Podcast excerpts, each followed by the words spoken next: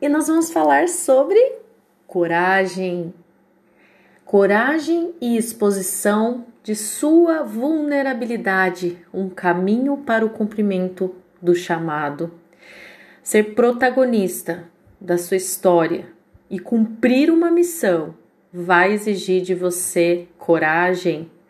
Coragem para ser exatamente quem você nasceu para ser. E corajoso implica em agir muitas vezes estando um pouco inseguro, talvez com medo.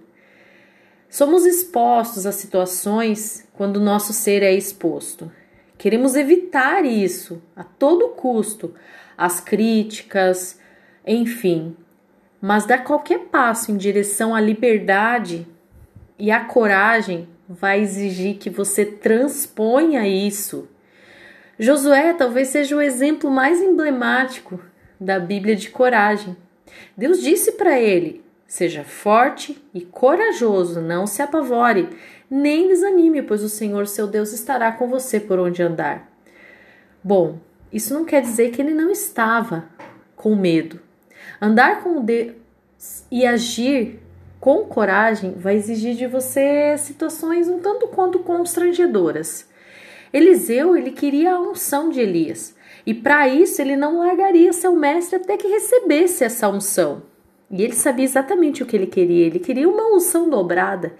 E para isso ele enfrentou momentos em que Elias se opôs até à decisão de ele estar ali do seu lado. Ele não hesitou em responder ao seu mestre, a qual admirava, respeitava e tinha honra que não o deixaria até que obtivesse exatamente o que ele queria e precisava a unção dobrada. Você acharia confortável alguém que você admira te falar: fique aqui? Pois é, Elias falou isso três vezes para Eliseu. Mas ele se opôs, porque ele sabia exatamente o que ele queria. Bom, pelo menos admita para mim que para ele ter feito isso, ele deveria ser no mínimo tanto quanto cara de pau. Sabe o que, que eu aprendo? Ele, Eliseu, ele sabia o que queria, como eu já falei, e ele estava disposto a pagar o preço do desconforto de muitas vezes é, quando nós sabemos que precisamos fazer algo e enfrentar envolveu coragem para ele se posicionar.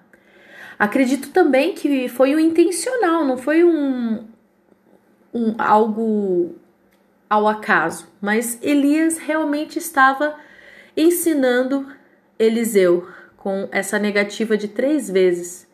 Ele queria realmente saber se Eliseu estava preparado para aquilo que ele estava pedindo. Mas ele foi testado na sua coragem e foi aprovado, porque ele de fato recebeu aquilo que ele precisava. A coragem ela exige que a gente enfrente desconforto, e para isso eu vou ter que sair da zona de conforto. Vamos pensar em falar em público, que para mim é um exemplo muito interessante, porque eu não sei vocês, mas todas as vezes que eu preciso falar para um grande número de pessoas. As minhas mãos suam, a minha voz começa a ficar trêmula, mesmo acessando inúmeras técnicas, enfim. Bom, sem contar que às vezes quando eu gravo essa minha performance, eu vou ficar analisando as minhas caras e bocas e vou conseguir elencar uma diversidade de falhas e de problemas que eu poderia corrigir na próxima performance.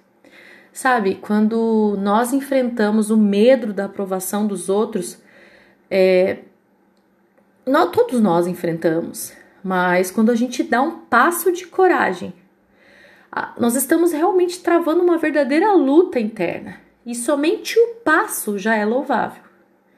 Mas saiba, se você pensa que o processo acaba aí, não, ele não acaba aí. Ele vai muito além disso, porque a partir daí você está exposto. E aí, meu querido, as pessoas vão usar exatamente a sua vulnerabilidade, aquelas áreas que já você nem tolera, para te atingir. E aí, qual é a arma para combater tudo isso? O que eu preciso entender? Eu preciso conhecer a mim mesmo. Eu preciso saber quais são esses pontos. E eu preciso me aceitar.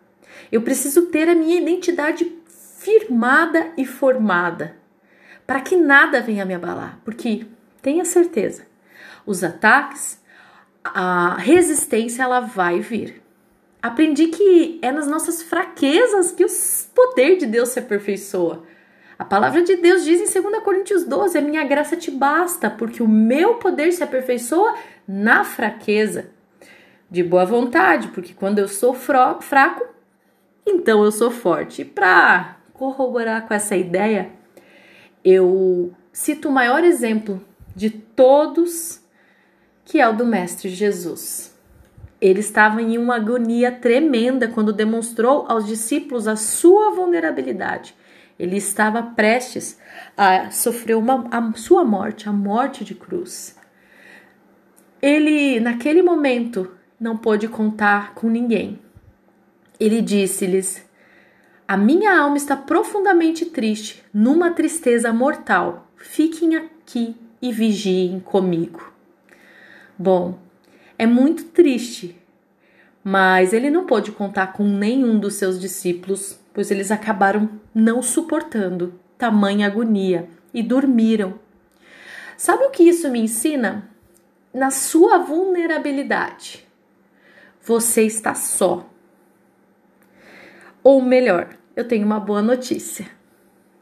Você está só em relação às pessoas, mas existe um lugar a recorrer.